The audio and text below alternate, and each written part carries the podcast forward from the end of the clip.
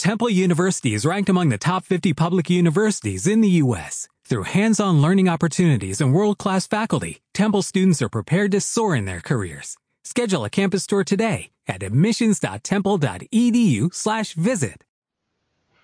Dientes de flores, cofia de rocío, manos de hierbas. Tú, nodriza fina. Tenme prestas las sábanas de rosas y el edredón de musgos escardados. Voy a dormir, nodriza mía. Podcast.0 El punto en donde todo se conecta. Hola a todos, les damos la bienvenida a este primer episodio de el podcast punto cero. Estamos muy contentos de tenerlos aquí y de empezar estas charlas que serán tratadas como temas casuales y que los, los iremos platicando y que esperemos que les resulten de interés y les resulten atractivos. Yo soy Shatsi y les presento a nuestro amigo Rodrigo. Hola Rodrigo, ¿cómo estás? Hola, hola, buenas noches, tardes o mañanas, eh, Shatsi, y eh, a todos los que nos escuchan. Pues sí, nuestra idea y nuestra intención es de alguna forma tocar estos temas que, nos parecen particularmente interesantes, pero de repente dándoles un poco la vuelta, ¿no? Eh, no queremos tampoco ser algo súper científico, súper técnico, porque de entrada no es como nuestras especialidades, pero también si quisiéramos como un poco conectar esta parte de investigación de estos temas con justamente con estas reflexiones más acerca de, experiencias propias, de ojalá más adelante de experiencias de invitados o incluso de gente que, que ahorita nos está escuchando, eso sería genial. Pero bueno, hablando de este primer programa, les vamos a, contar que vamos a tener también como diferentes dinámicas y, la primera consistió en que cada uno pensó en un tema secreto, que el otro no sabía cuál era. Y bueno, como turno le tocó a Chat revelar su tema y ese es el tema de los sueños. Entonces, eh, es un tema eh, muy amplio y muy complejo, pero nosotros decidimos más o menos como encuadrarlo en, en tres diferentes secciones al, principio vamos a hacer una especie de recorrido histórico, ¿no? De diversas culturas y cómo, cómo eran, este, su, cómo era, digamos, su vista hacia, hacia los sueños. Después vamos a hablar de, aunque ya pasó la fecha, de un tema que, que, nos pareció interesante, que es cómo el terror, cómo las películas de terror contribuyen, ¿no? Como a, ver este, eh, este mundo de, de, los sueños y de las pesadillas.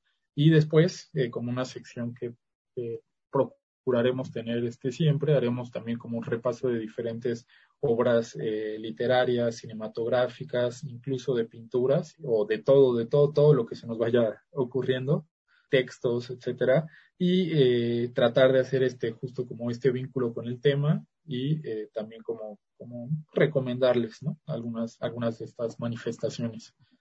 Entonces, bueno, vamos a, a, a, a empezar hablando un poco de este recorrido histórico y de cómo eh, a lo mejor no vamos a ser las, las personas más exactas, ¿no? De hablar de siglos y de tal, pero yo creo que, que no sé cómo lo veas tú, Shats, yo creo que a mí lo, lo un poco como haciendo una investigación muy somera, ¿no? No metiéndome así tanto, a mí algo que me empezó a llamar la atención de algunos, ¿no? De estas culturas que encontré es una mirada que no dista tanto de la que tenemos nosotros hoy en día, ¿no? Obviamente ya ahorita platicaremos de particularidades, pero eso no sé cómo lo ves tú. O sea, creo que, que la visión que de repente le damos nosotros y viene de muchos tiempo, tiempo atrás, obviamente cambiando, ¿no? Occidentalizándose, etcétera, pero, pero no sé, no sé cómo, cómo veas tú o cómo, cómo podemos empezar a abordar este tema histórico. Sí, justo, creo que es muy acertado esto que dices sobre que la visión que tenemos ahora no ha cambiado mucho, porque creo que se sigue conservando esta parte mística, ¿no? Que le damos a los sueños, si bien en algunas culturas lo veían como una especie de revelación que hacían, eh, que hacía el dios o los dioses que ellos tenían hacia su pueblo, hacia las personas que los adoraban, ahora tenemos sueños, ya sean sueños placenteros o de pesadillas, pero a los que cargamos de mucha significación, ¿no? Y de mucho eh, significado, en el sentido de que siempre intentamos conectarlo con nuestra realidad, pero siento que conservando esta parte mística, con algo más allá, ¿no? ¿Qué me querrá decir, ya sea el universo o, este otro mundo de, de la ensoñación y los sueños sobre mí que todavía no puedo terminar de desmenuzar o de revelar. Entonces creo que este humo, esta bruma que hay entre nuestra realidad y la ensoñación se conserva hasta nuestros días y siento que totalmente parte de, de las culturas antiguas. Sí, sí, sí, total. Eh, eh, aquí yo como que eh, de, de, esta investigación como que anoté algunas que, que, me parecía que era como interesante, ¿no? Es, y todas a lo mejor, bueno, hablando de, de estas sí tenían como una, y a lo mejor ahí cabría como un poco una diferencia, que sí tendrían una, como tú decías, una connotación bien religiosa y bien como, ¿no? Como esta parte de hacia los dioses, pero hay, hay algunas que me llamaron en especial la, la atención por ejemplo, esta cuestión de, de, voy a voy aquí a citar, tengo como anotadas algunas cosas muy particulares. Eh, eh, por ejemplo, la palabra en, en, en, digamos, México prehispánico, eh, estuve leyendo que López Austin, que es como de los que siempre han investigado como más, eh, él decía que, por ejemplo, para eh, esta palabra que significaba ensueño, pero que tenía una, digamos, ya explicando más, dice que es el levantamiento cuando se está dormido y la separación del cuerpo y alma hacia otro horizonte. Es una, eh, digo, obviamente es una palabra muy poética, es algo que a lo mejor todos podemos decir, ah, pues sí, ¿no? es lo que pasa normalmente, este, pero sí, sí me llama mucho como la, la atención que realmente tenían una, una concepción, la mayoría de estas culturas, de sí que es una separación. El alma realmente sí va y tiene un encuentro con otras cosas, con los muertos, con seres superiores, incluso pues con los dioses, que es de lo que partíamos. Entonces creo que, que eso sí es bien interesante, que a lo mejor ahorita digo, hay, hay eh, ya hablaremos más adelante que sí hay, este, hay como campos de sueños que dicen que sí hay un desdoblamiento, que sí hay un desprendimiento, pero a lo mejor ya no lo vemos tanto así, ¿no? A lo mejor ya es como, ah, pues soñaste algo y pasó tal, porque obviamente ya tenemos más, más mamada, pues, como la, la cuestión psicológica, ¿no? Eh, a lo mejor ya tenemos, estamos más por ahí. Pero esta parte de realmente, como decir, sí es un desprendimiento, es algo que yo pondría como primer cuestionamiento, ¿no? O sea, realmente creemos que sí hay un, no sé si hay como algo más allá, el alma sí visita algo más allá o simplemente es como imágenes que tenemos adentro y que tienen que ver con nuestro eh, subconsciente, etcétera. Entonces, ese, ese es como una pequeña, una pequeña definición que se me hizo, que se me hizo buena, pero que así están, ¿no? O sea, los egipcios también tenían como una cuestión de, de, de, de, de desprendimiento del alma, ¿no? Incluso los griegos, bueno, ya iremos como hablando así de algunas cosas muy específicas, pero, pero sí es algo que, que, que yo encuentro como, que, a lo mejor ha cambiado un poquito, ¿no? que a lo mejor nuestra visión de ahora no lo cree, no, no estamos tan conectados con esto tan ritual y, y creo que eso sí es como una, una, diferencia. No sé cómo, cómo veas tú con esto, ¿crees que sí hay como un desprendimiento del alma, del cuerpo, que sí visita otro, otros territorios, pues, el alma, o crees que no hay ninguna separación y simplemente enseñamos lo que imágenes así. ¿Qué piensas al respecto? Yo pienso que es una locura porque sinceramente, o sea, que entrenos. Yo sí creo que las cosas que nos pasan en nuestros sueños, de alguna manera, las vivimos, porque quieras o no, se quedan en nuestra memoria. No es como que tengamos un cerebro para la vida diaria y otro cerebro para los sueños. O sea, si bien cuando dormimos se desconecta nuestra parte racional y está más activa la parte sensible, la parte creativa, sigue siendo el mismo almacenamiento y el mismo cerebro. Entonces, ¿hasta qué punto tu, tu mente sabe distinguir entre el pasado, aquello que ya te sucedió y que recuerdas también de una manera eh, borrosa o con cierta bruma? y aquello que sueñas. A mí me ha llegado a pasar que no sé si lo soñé o lo viví, ¿no? O sea, no con cosas así tan intensas como que volé, porque obviamente eso sí sé que es un sueño, pero cosas sencillas, así como la convivencia con las personas con las que interactúo cuando estoy despierta, sí me llego a, confundir, ¿no? Y me quedo pensando, ¿lo soñé o, o sí pasó? y ya no, no ha sido nada grave, pero sí, sí llega a pasar. Y, y sí siento que ha cambiado un poco porque justo las culturas antiguas lo veían como algo sagrado hasta cierto punto, más allá de las deidades y esto, o sea, en el sentido del espíritu y del alma, ese desprendimiento de tu cuerpo y después regresar, siento que se conserva un poco de esa creencia, pero de ahora sabemos que existen como ciertos trucos para guiarte dentro del sueño. Y a mí me gustaría hacer como una ligera especificación entre el sueño y la ensoñación, ¿no? Que digamos la ensoñación es un poco más guiada, puedes tener cierto control, incluso la puedes practicar estando despierto.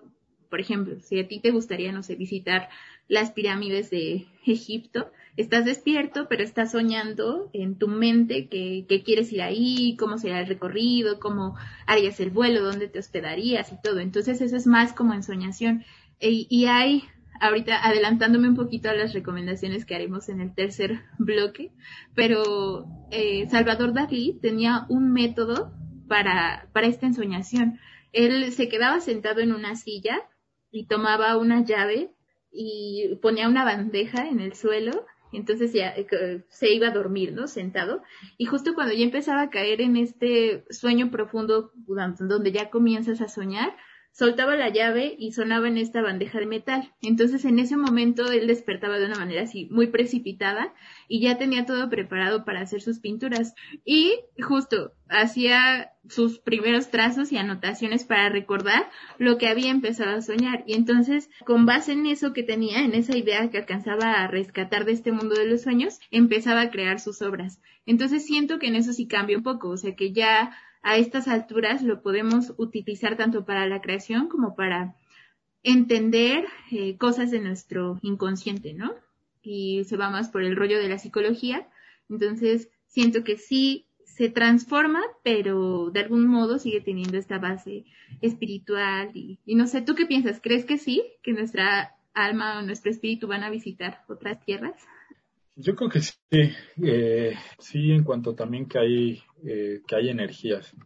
a veces me cuesta como decir, me cuesta también como este tema, ¿no? De, de, decir eh, realmente el alma, qué es el alma, ¿no? Pero creo que sí hay energías que, que, confluyen y que sí estás, eh, sí estás en otro nivel, en otro universo. Eh, ahora, eso, por ejemplo, que, que, conectando como, como esto y con lo que tú decías, finalmente también vemos que desde, desde siempre es un ritual, ¿no? O el ritual pre-dormir, a lo mejor, y, y, obviamente en otros contextos era como, era como mucho más literal, ¿no? Eh, leía que que en algunos era como que no, antes de ir al templo como a dormir, tenías que estar dos, este, dos días como solo tomando agua, sin, sin tener sexo, sin comer carne, sin, entonces era como toda una construcción, pero pero creo que ahora también lo hacemos, ¿no? O sea, toda esta parte simplemente de pijama, de lavarme los dientes, de de repente escuchar un podcast, ¿no? Como este, este pueden ponerlo para dormir también.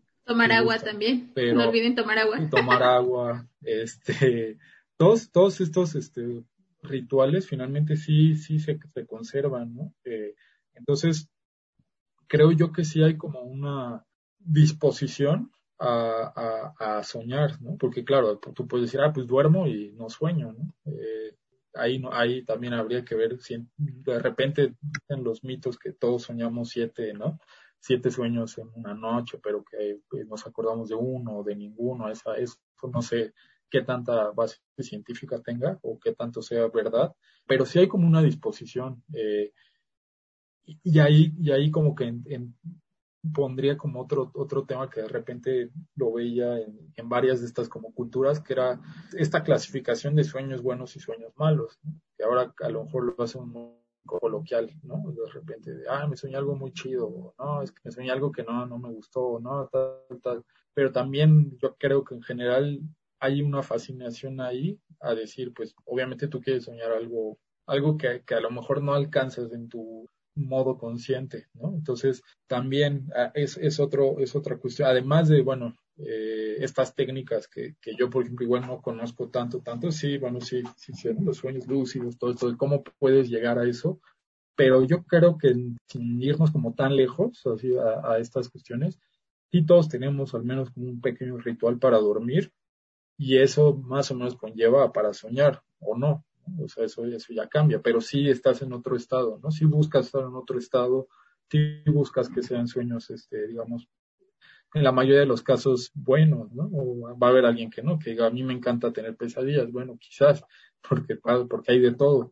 Pero digo, creo que sí está bien interesante recuperar eh, tanto estas técnicas como esto, esta forma de todo lo ritual que puede significar eh, el irse a dormir y, soñar. ¿no? Sí, está bien interesante porque no lo había visto como un ritual, pero es cierto, ¿no? Hasta te preparas con una vestimenta así específica. Obviamente si llegas muy cansado a tu casa y te quedas dormido, pues así como llegaste, pero normalmente no te duermes con una chamarra de mezclilla y un pantalón de cuero, ¿no? te pones algo más cómodo y sí, yo también leí por ahí algunos datos que decían que nuestros sueños cambian aproximadamente cada hora y media o dos horas. Entonces depende de cuántas horas duermes. Eh, es la cantidad de sueños que tienes, pero por lo regular solo recordamos el último que tenemos antes de despertar y por fragmentos, no completo. Entonces siento que también ahí entra un poquito esta parte de la ensoñación. O sea, no recordar como tal todo tu sueño, pero sí tener estos fragmentos, como estas piezas del rompecabezas y tú de tu cosecha, pues empezar a unirlo, ¿no? Empezar a contar una historia que al final se vuelve una especie de narrativa, una narración, ¿no? Y esto también me trae a la mente que los sueños eran el género literario más antiguo, ¿no? Que tenemos, entonces por ahí también se van empezando a tejer como estos hilos eh, para contar historias y que después se pueden transformar justo en lo que decíamos al principio, en una novela, en una película, en una pintura. Entonces, no sé, me parece que es un campo muy amplio y muy interesante que se conecta con diversas aristas del ser humano, ¿no? Tanto la espiritual como la creativa, como la práctica, como la psicológica, incluso la social, ¿no? Porque pasa, tienes una pesadilla o tienes un sueño increíble que te gustó un montón y ¿qué es lo primero que haces? Despiertas y tienes ganas de contárselo a alguien, ¿no? Se lo cuentas a tus hermanos, a tus papás, a tu novio, a tu novia, a tus amigos y ya les estás contando tu sueño, ya sea por superstición, o sea que es una pesadilla y dicen que si la cuentas no se cumple o porque de verdad lo disfrutaste tanto que tienes esta necesidad de que la gente sepa que te ocasionó un sentimiento o una sensación placentera. Entonces siento que los sueños nos atraviesan de manera horizontal. Y pues sí, también las pesadillas juegan un papel importante porque a mí no me gustan las pesadillas, pero eh, como dices, hay de todo y no dudo que haya por ahí personas que las disfruten y que les guste como esta sensación de adrenalina, ¿no? Yo pesadillas horribles y no me gustan, pero hay otras que son como más de aventura, que si son con zombies disfruto un montón. Total, no, total, totalmente. Y, ahí, bueno, ahí, creo que tocaste este otra, otra que, que se me hizo interesante. De repente también leía que, que había como un mito, por ejemplo, que decía que, que en algún momento en Roma, eh, si tú soñabas algo relacionado con el Estado, digamos, este, el Estado de la nación, eh, tenías que contarlo a fuerza. Era como una ley que ya estaba, ¿no? Eh, entonces, eh, eh, se me hizo bien interesante eso y, lo, lo, retomo con, lo que tú decías en, el, en la participación pasada, con esto de que finalmente también es un campo muy íntimo, ¿no? los sueños es algo que, que, finalmente tú lo estás teniendo como contigo mismo y, tú, claro, sí está como esta cuestión de lo cuento, pero también eliges que contar, Porque a lo mejor hay, hay sueños que no quieres contar y entonces e-, esta parte de, ¿no? De esta cuestión de tener que contarlo, eh, se me hacía como bien, bien, este, bien, imagínate que así fuera, ¿no? Hoy en día, y no solo con el Estado, sino de que tuvieras que fueras contar ciertos sueños que tienes, ¿no?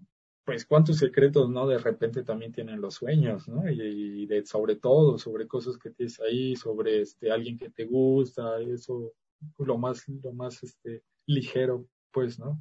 y otro tipo de cosas que están ahí funcionando y que yo creo que, que sí, sí, sí, también se me hace una parte incluso bonita pensarlo como que, los sueños son un espacio muy íntimo y muy de cada uno y cada una.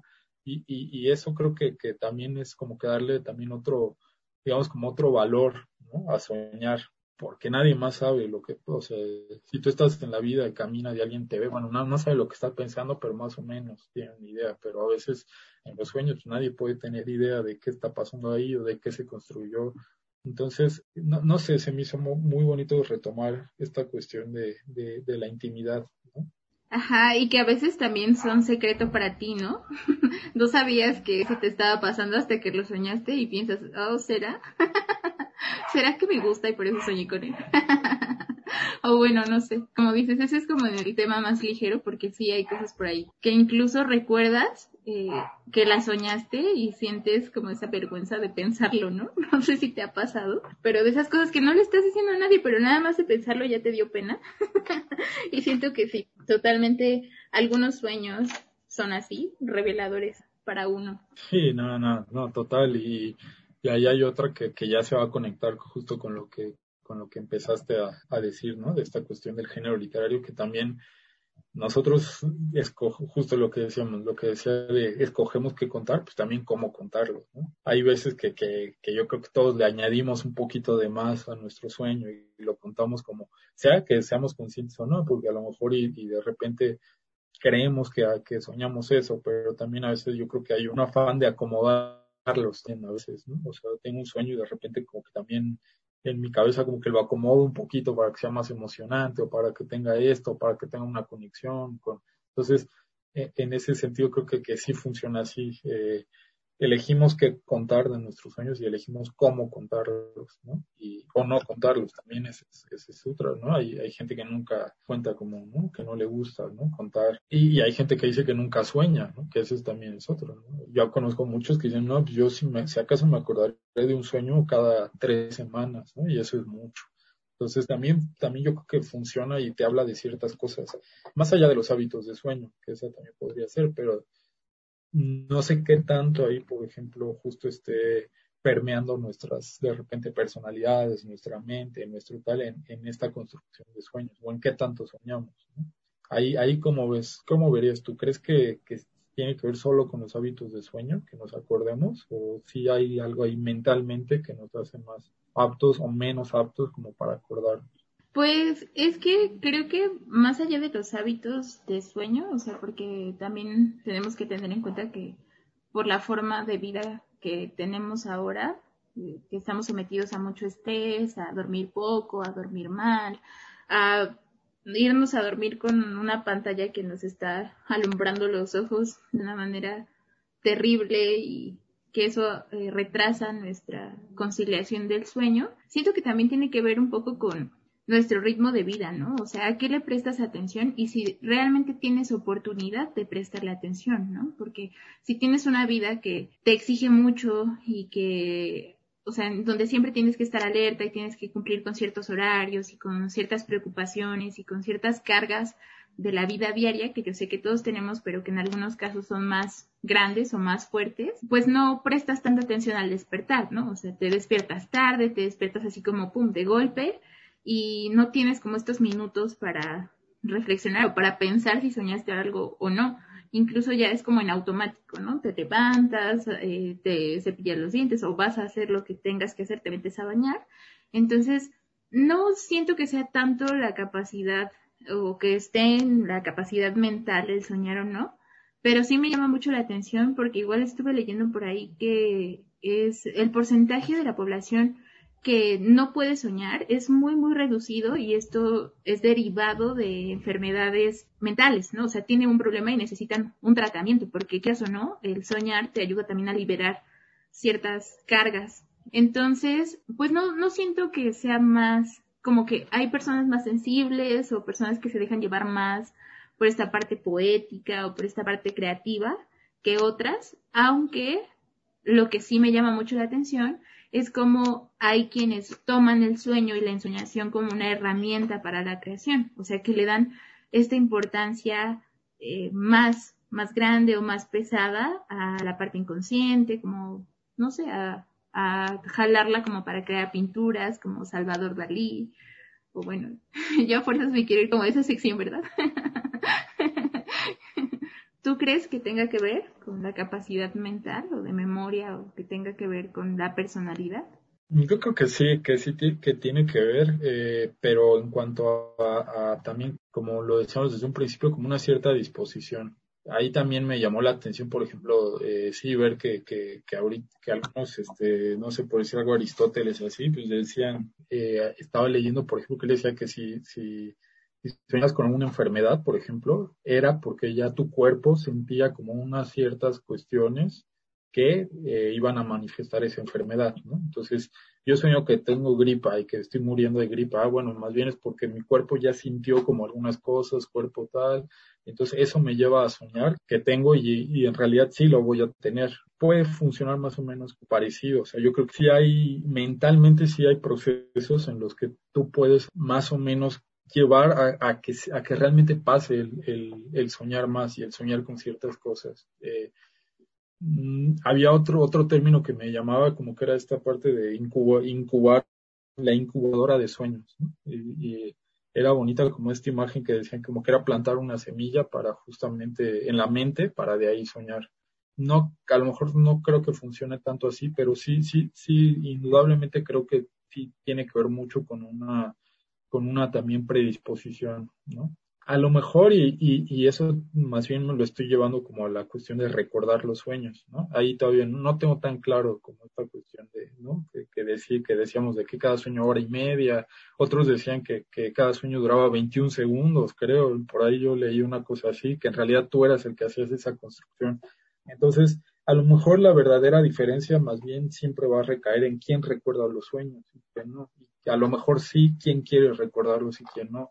Y ante eso yo creo que sí hay una predisposición mental que te puede hacer como, como llegar a un punto en el que sí puedas como, ¿no? como tenerlos más, este, más presentes. Entonces yo creo que ahí sí hay. La verdad no sé si, si como, como si realmente funcionan estas estadísticas, ¿no? De que los sueños duran 21 segundos o de que cada hora o de, no sé, si funcionaran, entonces quiere decir que ahí sí es como todos, ¿no? en general todos podríamos tener las mismas. Eh, pero sí, sí, en recordar soñar y en poner una predisposición, a lo mejor también, como tú dices, no es lo mismo alguien que antes medita y que está tranquilo a alguien que tiene, como tú decías, la pantalla, ¿no? Porque a mí a veces me ha pasado como tener la pantalla y entonces quedarme dormido y entonces este me despierto a las tres y sigue un video de quién sabe qué, así sigue corriendo y entonces no me di cuenta y entonces esos son ritmos como muy desordenados que, que, a lo mejor no te permiten como llegar a un, un estado como más quizás como más en paz o más reflexivo que, que a lo mejor eso también te hace, te hace, te hace soñar mucho más. Entonces yo creo que sí hay algo, que sí, sí hay una, que sí, tú, sí hay como técnicas a lo mejor, no técnicas así tan avanzadas. Bueno, eso sí lo hace ya eh, Salvador Dalí, ya vamos para allá. eh, no, pero que sí hay una, una, disposición que puede ser. Tiene que ver también con esta, esta parte de, decíamos, el ritual antes de dormir. Entonces hay gente que es muy exigente también con sus horas, ocho horas, dormir ocho horas diarias. Y hay gente que duerme tres horas. Entonces creo que, que es una combinación de, de aspectos. Pues sí, tiene que ver, yo creo, mucho una concepción de, de, digamos, sí puede ser hasta religioso, ¿no? Eh, la mayoría más occidental, más este, eh, cristianizada, pues va a decir que la única forma en la que se separa el alma del cuerpo es al morir. Esta cuestión mucho más que conecta con, este, con, con, con las culturas antiguas o incluso con algunas miradas que todavía algunos pueblos como indígenas tienen, te van a decir que no, que esta cuestión, este, lo está también por ahí leyendo, esta cuestión onírica sí tiene que ver con, con que, con que tu espíritu sí realmente se sale del cuerpo y visita muchas otras partes. Entonces, yo creo que ahí, ahí es bien, es, este, por eso es un tema complejo, porque es bien difícil como haya respuestas, ¿no?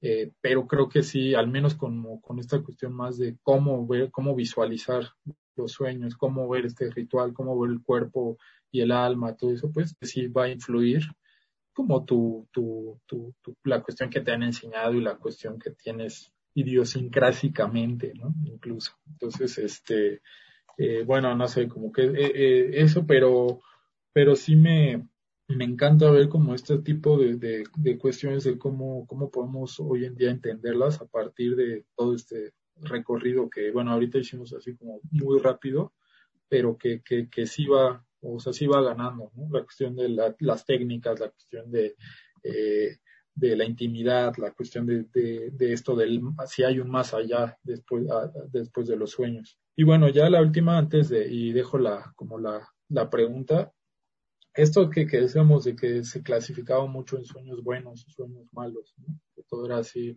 los sueños buenos pues, son con los dioses, los sueños malos con los espíritus, toda esta clasificación. E, es curioso cómo tenemos, bueno, como dentro de todas estas acepciones del sueño, pues esto que es, esta que es muy coloquial de decir, la vida de mis sueños es esta, la persona de mis sueños es el, o sea, esta cuestión de cómo predisponemos a que justamente los sueños es algo a veces inalcanzable o algo ideal, ¿no? Entonces, sí quisiera como, ¿no? Como dejar, dejar esto, esta cuestión, ¿por qué decimos eso? ¿Por qué decimos, así es la chica de mis sueños, así es la vida de mis sueños, así es el auto de mis sueños, ¿no? Es una carga muy simbólica que le damos. Entonces, es, es una imagen como que con la que quisiera como cerrar esta parte y, atendiendo a que sí, a que, a, que sí era realmente así de repente para algunas culturas, decir, quiero soñar con esto, estos son los sueños buenos, estos son los sueños malos. Muy bien, pues quisiera decir un montón de cosas. Primero, eh, retomar tantito esta parte histórica, porque justo estaba recordando que hay un pasaje, bueno, hay muchos pasajes dentro de la Biblia donde tocan uh, los sueños como tal, pero hay uno en específico no recuerdo si está en el libro de Reyes, eh, pero es la historia de David, justo cuando va a matar a uno de sus peones y a quedarse con la esposa de su peón. Hay un mensajero que va a decirle que soñó eh, con una especie de parábola, una historia, le cuenta lo que él acababa de hacer, pero justo me llama mucho la atención cómo en esta, en, en el cristianismo o en el catolicismo, le dan a los sueños una carga de revelación, ¿no? Tanto del futuro como del momento presente, porque también era una forma, ellos consideraban que era la forma en la que Dios se comunicaba con el pueblo. Entonces, no sé, creo que desde ahí sí tiene ciertas connotaciones religiosas, también eh, se han hecho comunicacionales y un, poco publicitarias, por esto que decías al final, este es el auto de tus sueños, ¿Por qué jugamos con eso? Me parece una pregunta muy interesante, pero ahora iré a ello. Primero decir que eh, hay ciertas técnicas, igual eh, sobre lo que decías de conducir tus sueños hacia algo, ¿no? Que podríamos probarlo, yo creo que estaría bueno, y después platicárselos a nuestros escuchas si funcionó o no. Pero es justo en Vivo, podemos probar en vivo. dormidos, grabarlos dormidos. no, espera, y que con, estas personas que son sonámbulos es otro tema, porque también, o sea, ¿recuerdan lo que hicieron? ¿Lo recuerdan como un sueño? ¿Se levantaron? ¿Salieron de casa? ¿Fue un sueño o lo vivieron? Pero bueno, el punto era que justo como hacer algunos minutos de meditación, preparar tu cuerpo, relajarlo, estar pensando en una idea constante, en, no sé, un problema que quieras resolver, en una persona o en algo que te esté causando algo en ti y hacer esta práctica, como, pensarlo desde 15 minutos antes de irte a dormir, traerlo en la mente, traerlo en la mente durante una semana. Y dicen, habría que probar, que es muy probable que la respuesta o la solución a este problema te sea revelada en sueños, ¿no? Entonces creo que hay cosas que existen, o sea, más bien esas cosas que existen por ahí en Internet y que estaría bueno probar, sin ponernos en riesgo, claro, y saber si funcionan o no. Y darnos cuenta si dormimos, por ejemplo, en nuestra cama, cómodos y todo, si somos más propensos a soñar, así dormimos en la casa de alguien más, en un sillón y sin nuestra pijama, ¿no? que bueno, igual estaría interesante. Y eh, también me parece de locura que hay, hay una película que se llama Los Sustitutos. No sé si la has visto, te la recomiendo. es de ciencia ficción y que trata de que las personas son, van a dormir a una especie de cápsula, son inducidos a través de pastillas y están conectados eh, por unos cables a unas máquinas, como unas computadoras gigantes, donde pueden tener vidas virtuales, ¿no? O sea, que es lo que sueñan, pero tienen como una especie de avatar que son quienes viven todo esto que están pensando o están soñando. Entonces, creo que también podría ser una posibilidad, ¿no? ¿Qué tan importantes son, son los sueños para la humanidad? ¿Qué, ¿O qué pasaría si perdiéramos la capacidad de soñar, ¿no? O si existieran estas máquinas donde puedes ir a, a acostarte y tener realmente esas vivencias a través de un avatar, ¿lo harías o no? Creo que son, son cosas interesantes para pensar, para, para divagar un poco. y, por último, esto que decías de por qué decimos que este, esta es la casa de mis sueños o esta es la vida de mis sueños, creo que tiene que ver un poco con lo que significa soñar. O sea, sabemos que en la vida normal no es posible que exista una mantarraya con alas y que esté en el cielo sin agua, ¿no? Pero en este mundo de los sueños, eh, nuestra parte lógica se desconecta y esto es posible y totalmente aceptable, ¿no? Y por esto justo regreso a, esta referencia, Salvador Dalí lo juntaba cosas, hacía conexiones que son imposibles de imaginar, pero que las jalaba de su sueño, ¿no? Entonces, justo su corriente era el surrealismo, que significa más allá del realismo. Entonces, quizá va un poco por ahí. Sabemos que en la vida real las personas, todas las personas tenemos virtudes y defectos y que no hay así gente ideal y que podemos poner a las personas como en un, en un pedestal y decir, ah, es perfecto, ¿no? Pero quizá es una cuestión un poco más surrealista de, de lo que es en realidad. Y, y quizá, quizá tenga que ver con eso. Ya ves que también la publicidad se construye un poco de, del arte y de todos estos mensajes, ¿no? Tiene que ver un poco con la psicología igual, o sea, tendremos que meternos ahí en esta mezcla de disciplinas que existen pero no sé, igual supongo que también existe eh, la chica o el chico de tus pesadillas, ¿no? Alguien que definitivamente no quieres. Entonces también está este otro lado oscuro, pero que al final de alguna manera, eh, no sé si la globalización, no me gusta echarle la culpa a la globalización de todo, pero pues sí un poco eh, Hollywood o estas grandes empresas monstruosas han podido sacar provecho de esta parte que no es tan agradable, ¿no? Y llevar estas pesadillas y estos monstruos terroríficos a pantallas gigantes donde la gente paga por tener esa, esa experiencia desagradable al final, ¿no? Porque te causa miedo, no es algo, digamos, placentero. Entonces siento que es interesante cómo también vamos tomando aquello que pasa en nuestra mente para sacarlo al mundo real y sacar provecho de ello. Me parece muy interesante. No, pues total, y creo que, que es que eh, es un panorama que, una línea que justo ahorita tocamos así como, bien rápido, pero que da para, para un montón de cosas. Eh, de hecho, ya después deberíamos hacer como una segunda parte y meter como, tratar de hacer estos experimentos y meterlas, ¿no? O sea, tratar de, de darnos como el tiempo de, de hacer. En vivo, Intentar hacerlo y en vivo, eh, puede ser en vivo y ya este, nos unimos así muchas personas y todos hacemos un maratón un maratón pero sí estaría estaría bien bueno porque eh, obviamente faltan como muchos como detalles ¿no? que podríamos seguir hablando pero bueno hablando como de esto que ya empezabas a tocar de, estas cuestiones de terror pues sí es también creo que ¿qué las hace tan atractivas? ¿no? O sea, ¿qué, ¿qué, hace tan atractivo el cine de terror? Bueno, en general el género. Como tú dices, finalmente es algo que en teoría no es placentero, pero hay ahí un,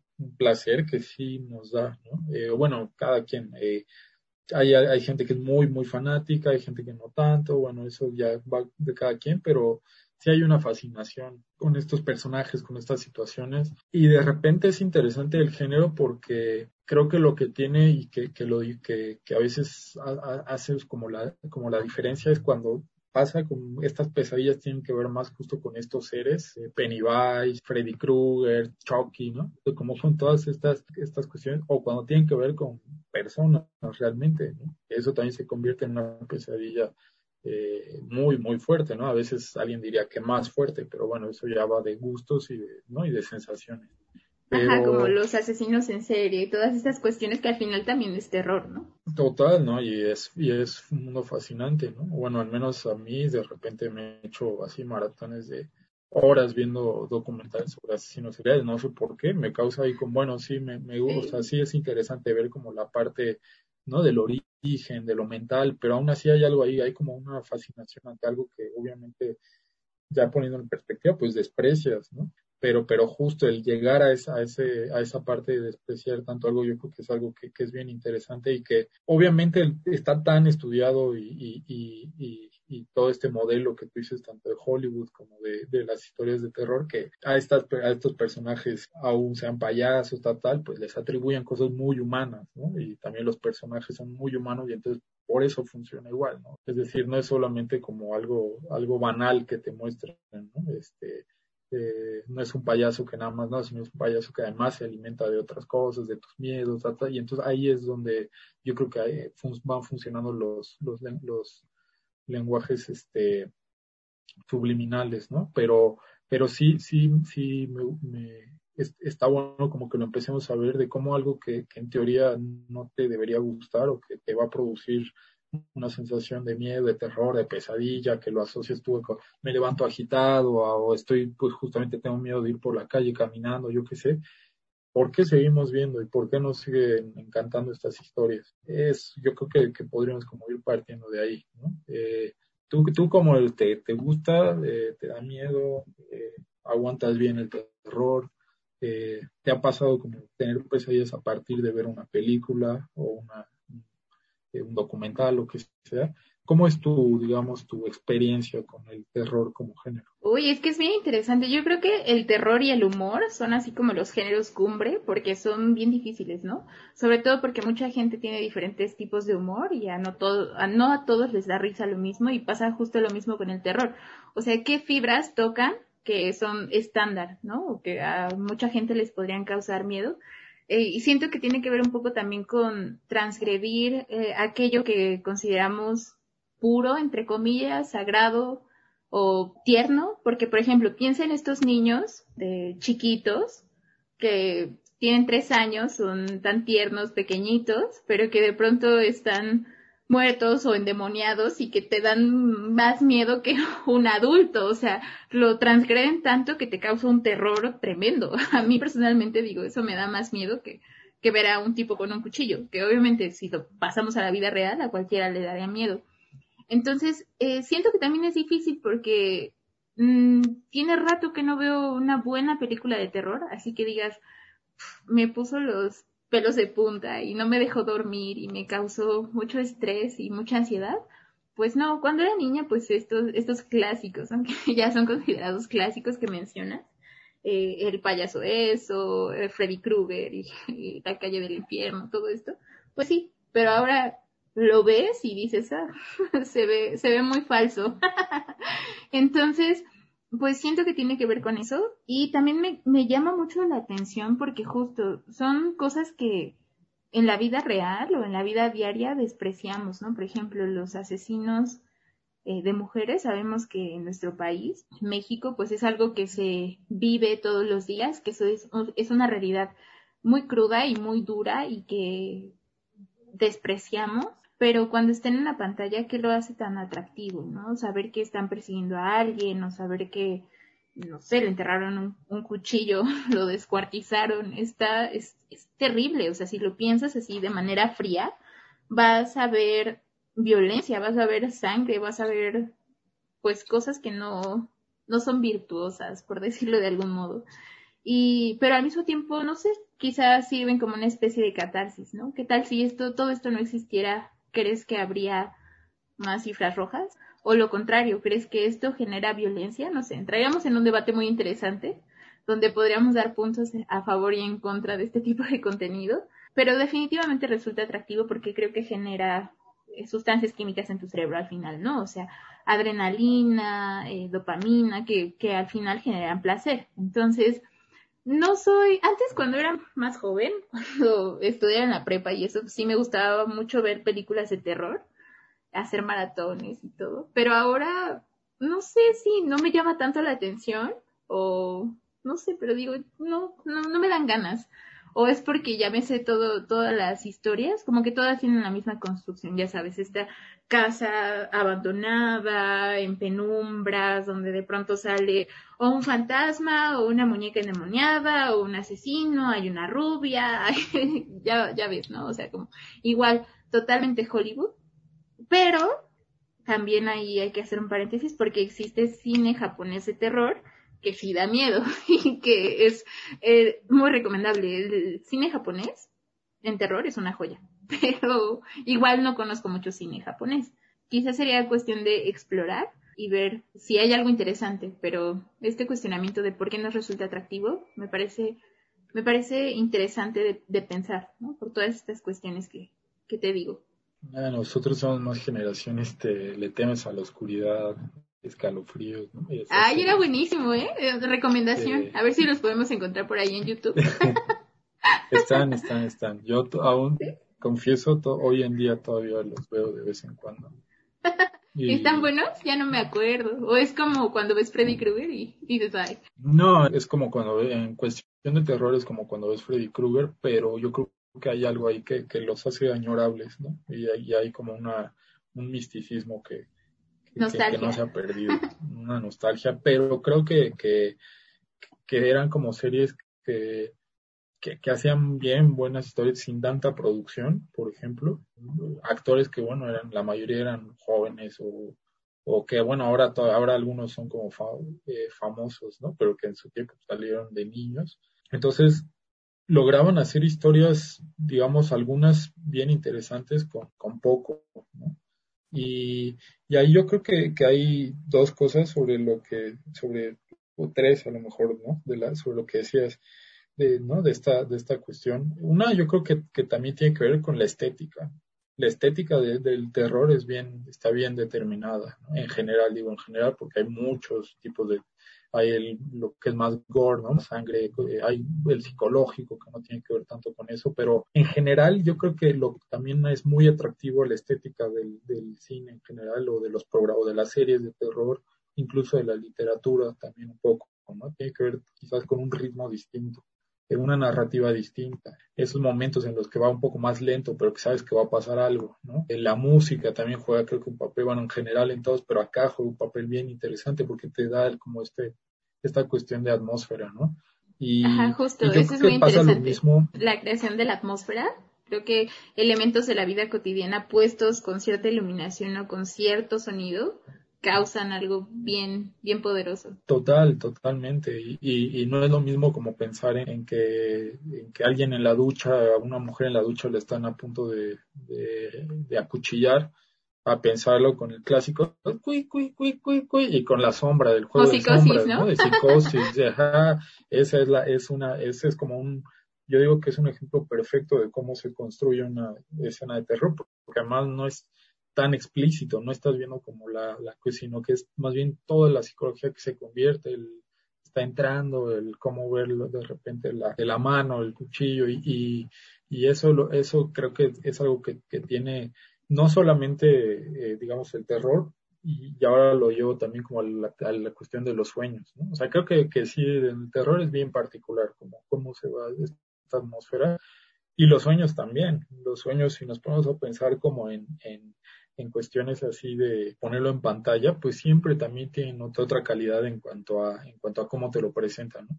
Quizás más cuando lo quieres o lo, cuando lo, hay veces que no sabes, ¿no? Y hay en las que nunca sabes si es sueño o no, y de repente, digamos, por hablar de clichés, ¿no? Porque ahorita justo estamos hablando como de cuestiones generales, pues de repente la imagen se empieza, lo clásico del sueño era que la imagen se empezaba a poner borrosa, ¿no? Y había así como un sonido de que se desvanecía todo, y la imagen así como que colores se iban como desvaneciendo, entonces ya entrabas como en otra atmósfera del sueño, pasaban otras cosas y tal, pero simplemente con esa transición ya hacían como que era un sueño. Entonces, también ahí se da, ¿no? Y, y, claro, lo que decíamos, sueños normalmente lo que ves, pues son estos personajes como metidos como en otra, eh, en otra dimensión, casi nunca en una película sueña algo muy cotidiano, como nos pasa a nosotros. ¿no? Siempre quizás tiene que ver con algo que va a pasar y, y muchas veces eh, así es el terror, ¿no? Por eso, de hecho, como que decidíamos hacer tanto esta, este vínculo con estos temas, estos dos temas, porque sí creo que las películas de terror y eso se basan mucho en los sueños, no, a lo mejor no literalmente de alguien dormido, sino como de otro tipo de, de visiones que no sabes si están pasando o si no. Y, y, bueno, otra, otra Aunque las de Freddy Krueger y en las de esos, sí, el elemento sueño era primordial porque les podía hacer daño cuando estaban dormidos. Eso es algo súper interesante. Total, yo, había notado que el bebé de Rosemary también, no, sé si la has visto, una recomendación también, todo parte a partir de, todo parte a partir, disculpen, todo parte de un sueño, ¿no? Ese también es un ejemplo de que, entonces sí, sí hay como una construcción bien fuerte en cuanto a, sueño y terror. Y, con lo, otro que, que, decíamos en un principio de, de cómo, cómo funcionan estos dos, digamos, mega megatérminos que, que estamos ahorita más o menos hablando. Creo que con esto que decías tú de, claro, lo vemos día a día, lo vemos, lo vemos en los periódicos, pues hemos perdido finalmente la capacidad de asombro y entonces hemos perdido la capacidad de tanto de asustarnos como de soñar, creo. Eh, entonces, yo sí pongo, sí creo que ahí hay algo también bien, bien interesante. Ya no, no es como, o sea, mi, mi mamá me decía, siempre era el mito, mi mamá me decía, no, pues yo fui a ver el resplandor en el cine y me escondía en las butacas. Y yo, yo, este, literalmente me escondía en las butacas. Yo cuando la vi, y eso tenía, no sé, 10 años o algo así, dije, pues esto, ¿qué? Ni siquiera da miedo, no tiene ni un elemento de miedo. Ya, ya después, si te pones a pensar, a analizar, pues sí, es, tremenda esa historia, pero bueno, ya no funciona tanto, ya no funcionamos tanto como que nos pongamos debajo de la butaca, ¿no? Al menos ese tipo de terror. Creo que estemos quizá un poco viciados en el sentido de que si no explotan eh, nuestro oído o como, ya sabes, esta sorpresa de que todo está callado y de repente sale algo en la pantalla que te asusta, entonces no, no, no podríamos sentir ese terror. O sea, si no estuviera el, el elemento auditivo, ¿crees que no nos haría miedo? ¿Crees que el terror entra por el, el oído? Sí, yo, yo creo que sí, yo creo que sí, y, y, y también mucho, como tú dices, en estas imágenes, los famosos screamers, ¿no? Se llaman estas de, que, claro, te sale en la pantalla algo y, y, ya yo creo que sí, que, que sí estamos más acostumbrados. También somos una generación, digamos, eh, haciendo como una escala muy grande así de edades, que sí creo que estamos más dependientes de lo audiovisual que de la, ¿no? De la historia. Entonces, en ese sentido, creo que sí funciona mucho más eso, ese tipo de cosas y, y, y, la historia a lo mejor de repente no tanto, no, no, no le prestamos tanta atención a cómo se construye la historia, cómo se construyen los momentos. Yo creo que sí, que indudablemente sí, pero también creo que es una como un arma de doble filo o algo que un círculo, ¿no? O sea, yo creo que tanto tanto hemos perdido como esa capacidad, como también creo que las propuestas de repente hay casos particulares, como tú dices, Japón y, ¿no? y varios más, pero de estas grandes industrias creo que también no, no sé, no siento que, que, que se preocupen tanto por historias, ¿no? creo que se preocupan más por grandes vestuarios, por maquillajes increíbles, por efectos también. Y entonces eso de alguna forma creo que nos asusta, pero ya llega un punto en el que como tú dices, bueno, ya sabes que va a pasar un poco, ya sabes que la este, la que la casa, ya sabes que los típicos, este, una típica escena, ¿no? De alguien, eh, sale una pareja besándose en el auto, sabes que ellos van a morir primero, ¿no? O en el bosque, siempre la pareja que está así besándose y, y, dándose amor, este, va a morir primero. Entonces, esa, esas son como, como, como estrategia, como estructuras, pues, que están muy, como tú dices, a lo mejor sí, ahí muy viciadas. Y entonces, yo creo que es como una doble correspondencia. Hemos perdido capacidad, pero también supongo que se ha perdido un poco capacidad de, asombro. Eh, y, yo creo que, que, eso sí es, eh, lo podríamos conectar mucho como con, esta cuestión también de, de soñar, ¿no? Eh, no sé, no sé cómo veas tú este, este punto del asombro. Aunque sí siento que los medios de comunicación han entorpecido un poco nuestra capacidad de asombro, siento que también tiene que ver con una cuestión más profunda, como, no sé. Pero ya eso, eso tendremos que tocarlo en otro tema, ¿no? De cómo, cómo vemos a la sociedad en general respecto a ciertas cosas, como que les, les vale mucho muchas cosas. Pero eh, en cuanto al terror, creo que sería interesante darle otra oportunidad al buen terror, ¿no? A ver qué hay por ahí, qué podemos explorar, que no sean historias que ya están contadas, que, que ya conocemos, o sea que son un poco como también estas historias de princesas, ¿no? A pesar de que cambian el color de ojos y el color de cabello y el nombre del príncipe, todas tratan de lo mismo, ¿no? Y tienen esta misma estructura que eh, tiene un héroe, que tiene una huida, que tiene un objeto mágico y que tiene una construcción teórica, ¿no? En narrativa hay una cosa que se llama matriz de Greimas, a partir de la cual puedes construir ciertas historias, pero con una estructura. Y hay otra técnica, que son las 31 funciones de prop, ¿no? Que también tienen ahí como ciertos tips para ir guiando tu narrativa. Siento que así le ha pasado al cine de terror comercial, pero igual podríamos explorar aquellos que, que no son tan comerciales, quizá un poco más independientes. Ves que hay festivales, ¿no? Macabro y, diversos que presentan cosas interesantes, pero también eh, hasta qué punto somos capaces de tolerarlo, porque como dices, está esta parte que es más gore, que es más eh, sádico, ver también cuáles son tus gustos y explorarlos, ¿no? Y también siempre hay que tener ciertas convicciones porque, pues como todo, pues siento que eso, yo diría eso sobre el terror y que siento que tiene también esta, esta visión como borrosa, ¿no? Lo que te decía como esta bruma, no, si te das cuenta en las películas de terror, a pesar de que sea de día, se ve un poco más apagado todo, como que le ponen un filtro ahí a la imagen para que, para ir generando justo esta atmósfera, y es un poco así en los sueños, a pesar de que podemos soñar a color, que por cierto leí por ahí también que antes de que existiera la televisión a colores, la mayoría de las personas decían que soñaban en blanco y negro. Una vez que se introduce la televisión a color, empiezan a haber más sueños a color. ¿Quién sabe cómo es que la comunicación y los medios han influido hasta esta parte? Pero aún así siento que justo los sueños tienen como esta estas nubes que no nos dejan terminar de visualizarlos y justo en el terror cuando son escenas totalmente oscuras pues no ves nada, nada más el sonido así como que están tirando cosas, los gritos, alguien corriendo, pero no alcanzas a, distinguir muy bien la imagen, justo como en los sueños. Siento que así se conectan y sobre todo los dos ejemplos que vimos de, de Freddy Krueger y del payaso, eso, donde a través de los sueños es donde pueden cometer sus actos. no sé si quieras decir algo como para cerrar este tema del terror e ir ya a la última parte donde vienen las recomendaciones finales para nuestras escuchas. Sí, lo, lo, lo, lo último, así que además me vino ahorita eh, y que se me hace súper atinado sobre lo que tú decías. Por ejemplo, es, es difícil ver eh, manifestaciones como, como escénicas reales eh, de terror, ¿no? O sea, obras de teatro de terror es bien difícil encontrar, ¿no? Más allá de la dama negra y eso, el danzas que tenga que ver, claro, soy, sí, sobre un contexto, sí, ¿no? Este, la bruja, o sea, hay muchos que hablan de eso, pero realmente asustarte, por ejemplo, en el teatro, asustarte, en, eh, yo creo que es difícil, y lo digo como por esta cuestión de lo vivo, ¿no? De la cuestión que, que, que, es más difícil obviamente hacer estos efectos de pantalla, de, de estos filtros, de estos sonidos en algo así, ¿no? En algo, eh, en, en, una experiencia cara a cara. Entonces, definitivamente, y, y conectándolo con eso que, que, con ese comentario que, que sí, que, que, que, sí es bien atinado, yo creo que sí, sí nos basamos más como en esta parte de lo, de lo, de lo estético, ¿no? Para, para, para asustarnos. Entonces creo que sí,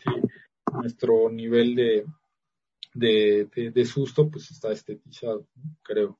Eh, me gusta usar como esa palabra porque creo que sí es muy reveladora eh, de cómo, cómo nos, cómo vemos también este, eh, el mundo y, estas manifestaciones. Entonces creo que sí influye muchísimo.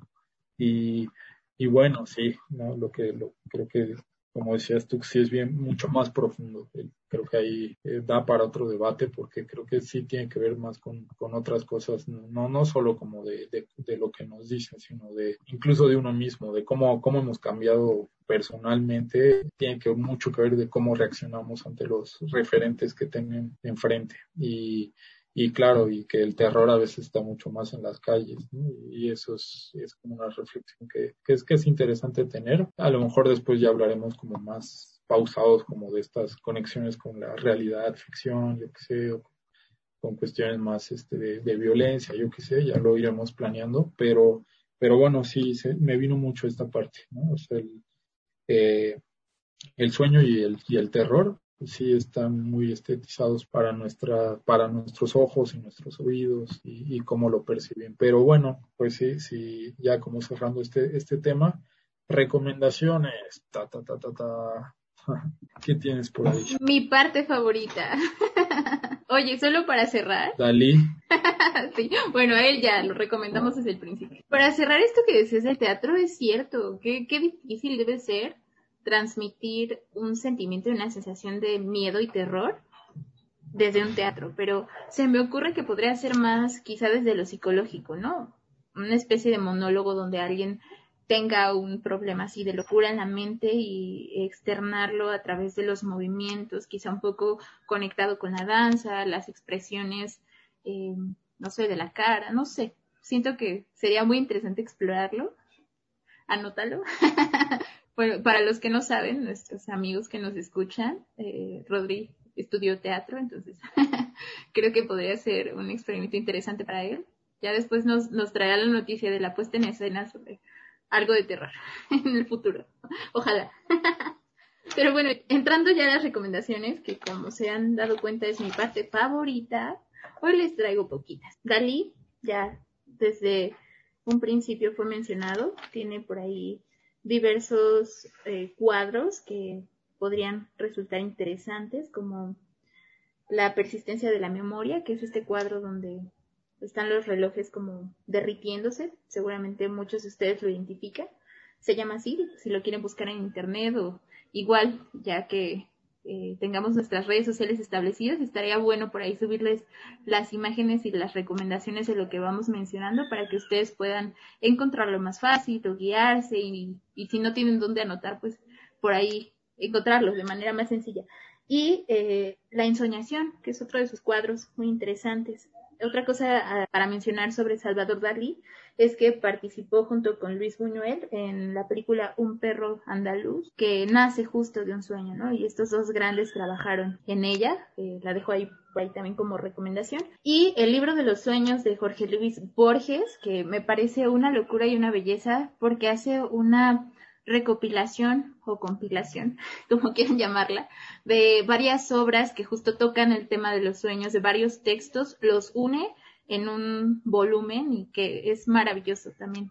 Eh, lo pueden encontrar por ahí en internet o en su librería de preferencia más cercana, se los recomiendo mucho. También tenemos por aquí a Remedios Varo, una pintora también surrealista, eh, nacida en España, que se hace mexicana después, y una de sus obras que parte de los sueños es Mujer saliendo del psicoanalista o Fenómeno de ingravidez. Seguramente ubican el cuadro, es un hombrecito con los pelos parados. Seguramente lo han visto. Si no, búsquenlo, es muy bueno, por cierto. Leonora Carrington, muy amiga de Remedios Varo, que también se hace, se nacionaliza mexicana. Hay uno de sus cuadros que se llama Guardiana del Huevo, que también nace de, del sueño, ¿no? En cuanto a música, tengo también por aquí algunos, algunas recomendaciones. Uno de mis cantantes favoritos, que es Billy Joel, su canción River of Dream, nace de los sueños. Tiene una historia bien interesante. Es uno de mis, de mis músicos favoritos, por eso me sé la historia. Resulta que él tiene este sueño, pero el tono de la canción o esta idea que, que llega a su mente es muy gospel, ¿no? Como muy, muy cristiano el asunto. Y él es ateo. Entonces dice, no, no, no, no, no puedo hacer algo así, pero es tan constante este sueño, eh, lo tuvo varias veces, que dice, ya, tengo que sacar la canción. Y la letra sí es un poco, no diría tanto como una alabanza, pero sí va un poco por ahí, con revelación, es una cosa muy loca. Chequen la letra y la música creo que es uno de los mejores músicos que existe en el planeta. y pues, ¿qué más? Eh, te voy a dejar sin nada. ¿Tú tres recomendaciones? Porque también tengo aquí a los virus, por ejemplo, la canción Yesterday, ves que nace de un sueño, que también ahí hay una anécdota, ¿no? Que Paul tiene esta melodía en la mente un día que despierta y va con sus compañeros y les dice, oigan, ¿recuerdan esta canción? Bueno, obviamente no ocurrió así, yo les estoy contando la historia de otra manera, pero les dice, ¿recuerdan esta canción de quién es? Y le dicen, no, pues esa canción no existe, resulta que pues la inventa, ¿no? Y al día de hoy es una de las canciones más famosas de la historia, igual que Let It nace de un sueño con su madre. Y por último, la verdad es que traigo más, pero ya por último, para no bombardearlos de tantas referencias. Está Frankenstein de Mary Shelley, que también tiene una historia de cómo se crea este libro y se crean por ahí otros del género, eh, que bueno, nacen del, del romanticismo, pero al día de hoy los consideramos terror, ¿no? Y justo tiene una reunión con algunos amigos donde se ponen de acuerdo para crear una, una obra, hacen como una especie de apuesta y todo. Y resulta que eh, pasa esta reunión y ella viaja a no recuerdo exactamente a qué, a qué lugar, pero ahí conoce del proceso que se denomina galvanismo, que es el efecto que produce la electricidad en cuerpos muertos. Y entonces ella empieza como a tener ciertas referencias en la vida real y un día va a dormir y conecta, ¿no? Es esto que ella había descubierto, el galvanismo, con la apuesta que había hecho con sus amigos y de ahí nace Víctor Frankenstein con su criatura y empieza a escribir esta obra muy buena que por cierto también tiene una adaptación al cine si, si quieren verla. Mary Shelley narra un poco de cómo es este encuentro entre, entre los escritores, cómo tiene que ocultar su nombre porque como era mujer pues no, no podía publicar con su nombre, se pone un seudónimo y demás. Pero bueno, no se las arruino. Veanla, escuchen las canciones, eh, revisen las pinturas y, y ya, eso es todo. No sé si tú tengas alguna recomendación, algo que nos quieras compartir, Rodri. Yo lo anoto todo.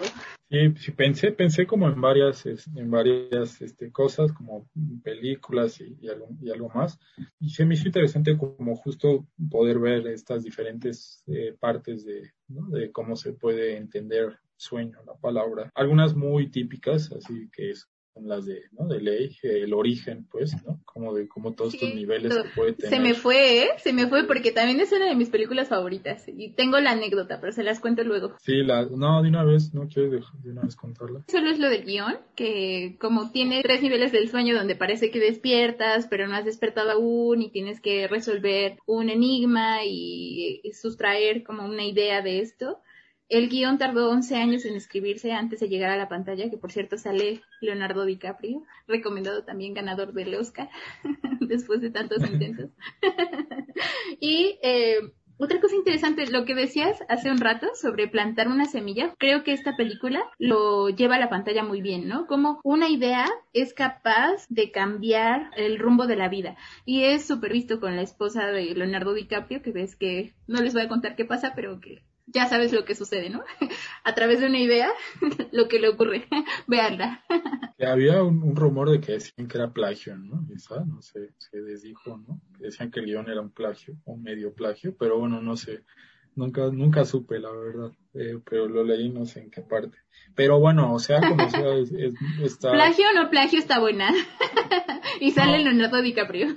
y, y, y, claro, y, y Marion Cotillard, la, la esposa de Leonardo DiCaprio, que igual es este, no, pero bueno, eh, la construcción escénica también es algo bien impresionante, porque justo habla de estas cosas como que hablábamos de los surrealistas, son planos imposibles, ¿no? Entonces yo creo que, que, ahí tiene también como esta construcción escénica es este, es lo que le da también esta parte muy, eh, más allá, bueno, del guion que es muy complejo, sea plagio, ¿no? De nuevo, eh, la, la construcción es algo que vale mucho la pena.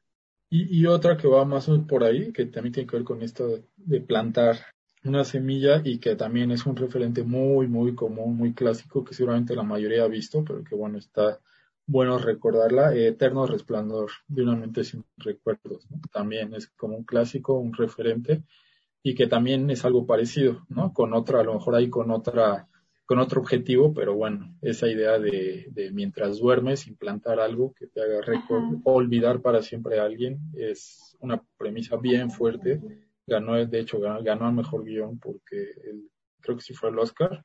No, creo que ganó Oscar a mejor guion y, y sí se me hace que se, bueno, está también muy bien construida toda la parte escénica, pero la, la parte del guion creo que igual te puede volar la cabeza. Y también pensar que esto pudiera ser verdad, yo que te llena de muchas dudas, ¿no? Decir alguien olvidó a alguien, no, no, Olvidé a alguien, cielos. No, y ¿sabes qué? Algo que me parece súper interesante para rescatar de esta película, que por cierto también es muy buena, sale Jim Carrey, que es otro de mis actores favoritos, es que eh, mezcla esta parte de los recuerdos con el sueño, ¿no? Y te digo, ¿hasta qué punto sabemos distinguir lo que pasó de lo que no pasó? Y te borra los recuerdos, pero te los borra a través de un sueño. Ay, o ya se los eché a perder. bueno amigos, igual véanla. Sí, acá este, evitando hacer spoilers. no, pues es que el nombre lo dice. Con el entusiasmo de... Eterno resplandor de una mente sin recuerdos, amigos, ya está dicho. No arruinen nada. y mira, esa es una, eh, una de las pocas películas que tradujeron bien al español, ¿no? Que tradujeron casi tal cual. Este, ese eterno debate de las malas traducciones, bueno, ahí sí es como... Ese podría ser otro tema para otro, para otro podcast. Aunque en, yo la recomiendo en inglés. Me gusta más, pero igual siento que sí, la traducción fue buena. Eh, también en cuanto a los títulos, a veces, a veces los títulos son... Y acá como que más o menos mantuvo, mantuvo el, Sobre todo los títulos españoles, ¿no? ¿Ves que hasta les hacen meme? Sí, que, que he visto españoles burlándose de los, de los latinoamericanos, entonces también. Pero bueno, sí, sí, sí, son un poco algunos, o muy obvios o muy ridículos. eh, eh, bueno, otra, este, que quería como recomendar, que también es de las obvias, de las que pues mucha gente ha visto, creo que Shats no, si no me equivoco ya habíamos hablado de esto, ¿no? El Club de la Pelea. Eh, Híjole, si no lo he visto, ahí sí les fallé. Esa eh, a lo mejor no tiene tanto que ver con, con sueños, pero sí con la incapacidad de dormir y de cómo también estas realidades se trastocan a partir de, de, de un rasgo de justo del insomnio, ¿no? Entonces, es, creo que, que es, es, es muy bueno también, bueno, por muchas cosas, ya diría, diría porque sale Edward Norton, porque sale Brad Pitt, pero por salir pero yo no la he visto así que no puedo decir. Es este sí total total que es un buen referente y, y es verdad esta parte cuando no cuando estás cuando no duermes bien cuando no sueñas estás a veces sí en otra dimensión en otra eh, estás como, como dirían coloquialmente, estás como ido, ¿no? Estás, no, no estás, como que sí hay algo ahí que pase con tu cuerpo que, que no te deja estar, ¿no? Entonces, de hecho, la otra vez vi un documental justo sobre el sueño, pero más de los procesos químicos del cerebro y demás, y decían que después de varias horas de no dormir, tu cerebro te duerme en automático, o sea, si seas solo cinco minutos, pero se apaga todo porque tu cuerpo necesita que tengas estas horas de sueño para hacer este proceso como de regeneración de las células y para que no deje de funcionar tanto tu cerebro como tu corazón. Entonces creo que sí, eso de no dormir está muy mal y a lo mejor cuando somos jóvenes no, no, no lo notamos tanto, no es tan problemático, pero pasados los años yo creo que sí empezamos a, a tener las consecuencias. Así que duerman bien. Sí, exacto. Vean el Club de la Pelea. Este, ahí hay un montón de, cosas más que podríamos hablar, pero más o menos lo quería conectar en cuanto para el tema, da para muchos temas más, pero por el tema esta parte.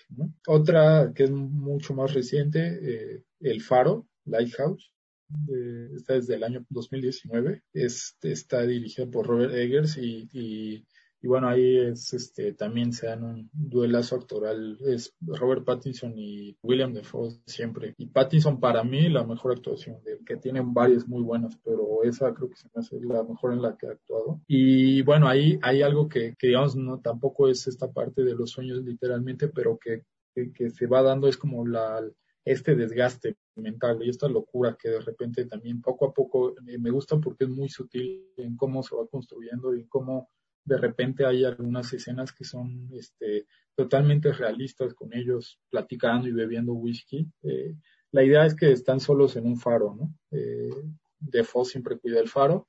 Eh, y de repente hay un, y, Pattinson va como, como ayudante, digamos, a, a, cuidar ese faro. Pero todo se desarrolla ahí, adentro del, adentro del faro. Bueno, a veces sí hay escenas externas, pero solamente es ellos, y solamente son ellos dos actores hay otras apariciones como extras, como solo una imagen de tal, pero digamos que la actuación de ellos y es, está en blanco y negro, que también eso le da otra textura, digamos, ¿no? Eh, y entonces, bueno, cómo a partir de esto eh, se va dando también una, una parte pues de, de, de, locura y de confrontamiento, pero cómo va avanzando es algo que, que, que creo que, está bueno porque de repente puedes tener una imagen de ellos tomando whisky, poniéndose hasta atrás, porque no hay nada más que hacer, porque están solos en medio de la nada y llueve y hay viento y tal. Este, o sí, podrían hacer muchas cosas, pero bueno, no te lo ponen ahí. Y de repente ves cómo Pattinson encuentra un cuerpo muerto que es una sirena, ¿no? Y entonces te quedas que, como una sirena está ahí de repente. Entonces, esta parte de las, de las, de estas visiones más bien que tienen y a partir de cómo se va desgastando la mente, es algo que, que, se me hace increíble y por eso como que la, la recomiendo. Eh, yo la vi a principios de este año y es fácil de las, de las que más me han gustado que he visto este año. ¿no? Entonces sí se me hace una, una gran película muy infravalorada en, en los premios, pero, pero bueno, ahí está.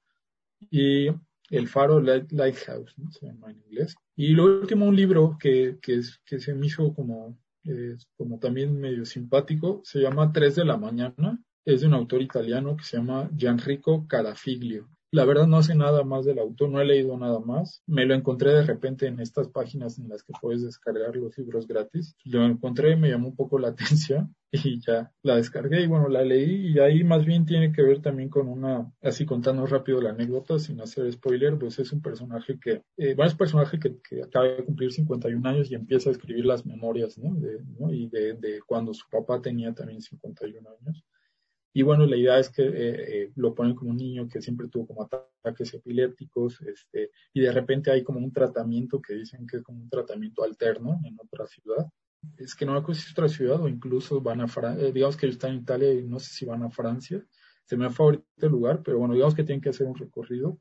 Y, y ahí el tratamiento les dice un doctor que bueno, para ver si funciona tal, tienes que, no, no tienes que dormir durante dos días y bueno, además de tomar pastillas, tal, tal y entonces, en realidad no pasa nada realmente como, vamos a decir, como impactante ni nada. No hay como una anécdota así fuerte que pase, pero sí creo que lo, lo que construye muy bien es cómo a partir de estos días sin dormir va siendo como muy, eh, una enternecedora, muy, muy recordable esta relación con su papá, porque viaja solo con él.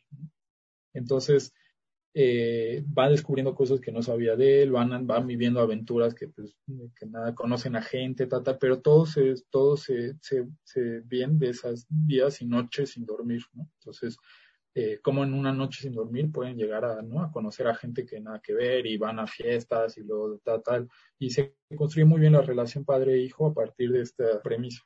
Eh, creo que la premisa básica es esa, no duermas durante dos días y dos noches, y más bien lo que lo que construye bastante interesante es esta relación, ¿no? que era una relación olvidada, era una relación, digamos, de mi papá es ausente y para mí pues, es alguien que está ahí, en cambio ya a partir de este viaje pues se va dando. Entonces, eh, se me hizo bueno también retomarlo como justo lo contrario, el no dormir o el no soñar, como también puede tener otro tipo de consecuencias. ¿no? Y más o menos, bueno, esas fueron como las, como las cosas que pensé, así como tratando de ver diferentes partes del de, sueño, ¿no? Y, y, nada, pues es, es todo. Tengo una última recomendación que me acabas de recordar ahorita, que creo que también está en Netflix, no, no me acuerdo si sigue o no, se llama Más allá de los sueños y sale Robin Williams. puros actorazos, eh, amigos, puros actorazos. Súper recomendada. Resulta que igual, sin arruinárselas mucho, pierde a su esposa, eh, Robin, y entra como en una especie de depresión, luego hay otro accidente y pierde a su hijo, y él hace como una especie de recorrido al infierno a buscar a su esposa, pero me gusta mucho que justo el arte de la película, o sea, todos los escenarios y esto, tienen mucho esta parte de los sueños, ¿no? Como estas pinturas un poco sí surrealistas con estos colores a veces brillantes que se empiezan como a derretir eh, ya tiene rato que la vi, pero recuerdo que cuando la vi me llamó mucho la atención, que tiene como todo este, todo este ambiente y todo, toda esta sensación, como no sé cómo llamarlo, de ensoñación. Y que aparte ellos vivían justo una vida de ensueño, ¿no? Eran como el esposo, la esposa ideal, los hijos ideales, todo ideal. De pronto todo eso se cae y él entra a una especie de pesadilla donde tiene que ir a rescatar a su esposa al infierno. Igual, súper recomendada. Y pues bueno, creo que fue un tema muy interesante que obvio da para más. Eh, yo creo que cada una de las secciones que vimos eh, merecen ser profundizadas en algún otro momento. Eh, son también sería interesante hablar, no sé, con un psicólogo, con gente especialista en estos temas. Creo que sería algo muy bueno, pero como, digamos, como, no sé, entrada, como preámbulo, tanto a nuestro podcast, pues por ser el episodio número uno, como para comenzar a abordar este tema. Me pareció que eh, estuvo muy bien y espero que lo hayan disfrutado las personas que nos escucharon. Y no sé, si quieres decir algo para despedirte, decirles que nos escuchen la siguiente semana. Sí, pues yo creo que este eh, también deben de, reconocer que así nos tiramos al barro en la primera eh, en el primer programa con un tema bien complejo. Entonces, eso también es eh, de reconocer.